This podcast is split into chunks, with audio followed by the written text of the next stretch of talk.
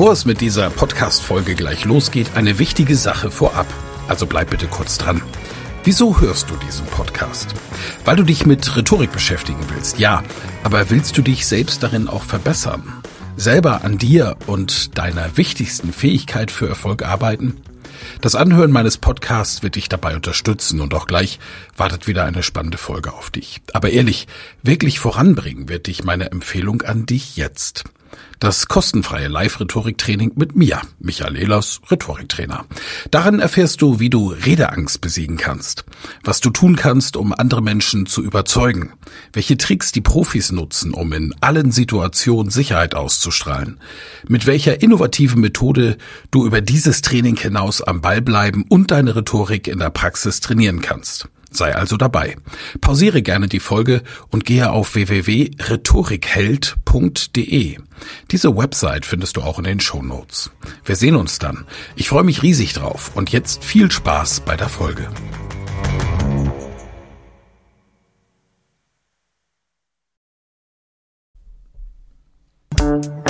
Ehlers Rhetorik Podcast. Wer etwas zu sagen hat, sollte reden können.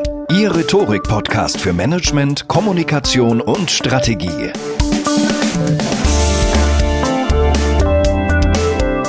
Herzlich willkommen zu einer Sonderfolge des Elas Rhetorik Podcast. Ich lese euch heute einen Artikel vor, den ich vor einiger Zeit veröffentlicht habe mit dem Titel Anfangen. Räumungsverkauf.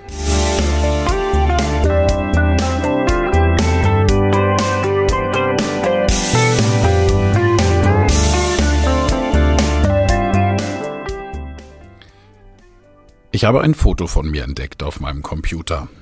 Ich sitze selbst vor meinem Schreibtisch, habe ein Dreiteiler an Krawatte, Manschettenknöpfe in der Hand, einen Füllfederhalter von Montblanc. Ich grinse in die Kamera. Vor 20 Jahren wurde dieses Foto gemacht und es war der Beginn meiner Vollselbstständigkeit. Davor habe ich ja nur nebenberuflich als Trainer gearbeitet. Hinter diesem Bild ist ein Gemälde, auf dem ich selbst zu sehen bin. Und diese Fotos haben wir gemacht für Prospekte und für die Internetseite, nun als Vollselbstständiger. Ich denke oft an die Zeit zurück. Es war alles andere als leicht, viel Naivität, relativ planlos, aber eine klare Vision und Vorstellung der Zukunft. Mit Frau und Kind und reichlich Schulden im Nacken, da ich meines Startkapitals beraubt wurde. Lange und traurige Geschichte wollt ihr nicht hören. Oft mit tiefen Sorgenfalten und wenig Schlaf behaftet. Die Sorgen verdrängt mit Fleiß und Enthusiasmus. Urlaub sieben Jahre lang nicht ein einziges Mal. Rückblickend halte ich mich für wahnsinnig. Heute bin ich stolz auf das Erreichte und doch hält dieses Gefühl nie lange an. Zu viele Aufgaben und Ziele sind da noch. Viele neue Projekte werden scheitern, andere gehen auf. Alltag eines Unternehmers eben. Und all das habe ich natürlich nicht exklusiv. Jeder Selbstständige, jede Selbstständige kennt das. Ich habe das Foto veröffentlicht, weil ich durch die Innenstadt meiner Heimatstadt Bamberg gefahren bin, wo ich vor 20 Jahren in die Vollselbstständigkeit startete. Ich bin vorbeigefahren an zahlreichen Schaufenstern mit Schildern wie Räumungsverkauf und Wir schließen.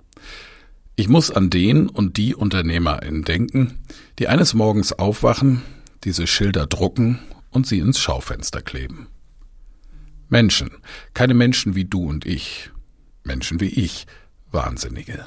An einem entscheidenden Punkt in ihrem Leben haben sie den Entschluss gefasst, ins Risiko zu gehen und sie haben gegründet. Oder beschlossen, den unternehmerischen Weg der Eltern Großeltern weiterzugehen. Risikokapital beschafft, sich vielleicht auch in Schulden gestürzt, Arbeitsplätze geschaffen. Sie haben an sich und an andere geglaubt. Viele haben es nicht geschafft. Die meisten Gründungen gehen schief. Sie sind sich dann oft der Häme der Öffentlichkeit sicher. Die lautesten War doch klar Schreier sind Menschen, die nie ins Risiko gegangen sind. Viele leben sogar im und vom Staat. Schlimme Hybris. Aber selbst der niedere Instinkt, der die klug daherredenden treibt, ist menschlich. Viele Unternehmerinnen haben gerade überhaupt keinen Anteil an ihrem unternehmerischen Tod. unverschuldet. Opfer der Schreie nach Solidarität. Man muss jetzt an die Alten denken und auch mal zurückstecken. Ja, das ist eben leider absolut richtig. Selbstständige kennen das. Zurückstecken. Da sie das Geld erwirtschaften, das diesen Staat seine Schulen und seine Infrastruktur und seine Angestellten bezahlt, sind sie die wahren Menschen, die solidarisch sind und schon immer waren. Selbst die gierigsten Unternehmer unter ihnen. Und es sind gerade die kleinen Unternehmerinnen und die, die es sogar zum Mittelstand gebracht haben, die einen Staat tragen. Nicht die Konzerne. Die Kleinunternehmen und der Mittelstand. Heute, Anfang März 2021, machen viele endgültig zu. Das Insolvenzrecht ist aufgehoben. Warum eigentlich? Hässliche Statistiken? Ich denke an Sie und könnte wahrlich heulen weil ich mit ihnen fühle. Ich kann nur hoffen, dass viele von ihnen die Kraft finden, eines Tages wieder einzusteigen. Dass sie gute Freunde, Familien haben, die sie stützen. Ihr Reisebürobesitzer, Kosmetik- und Tattoo-Studios, KünstlerInnen und Veranstalter, Händler und Dienstleister. Ich bin stolz auf dich und dankbar, dass du dich mit deiner unternehmerischen Leistung in den wahren Dienst für unser Land gestellt hast. Du bist nicht gescheitert. Du wurdest vom Staat unschuldig gerichtet, alleine gelassen, von denen, die du mit deiner Leistung finanziert hast. Das ist die Wahrheit, keine Verschwörungserzählung, leider Fakt.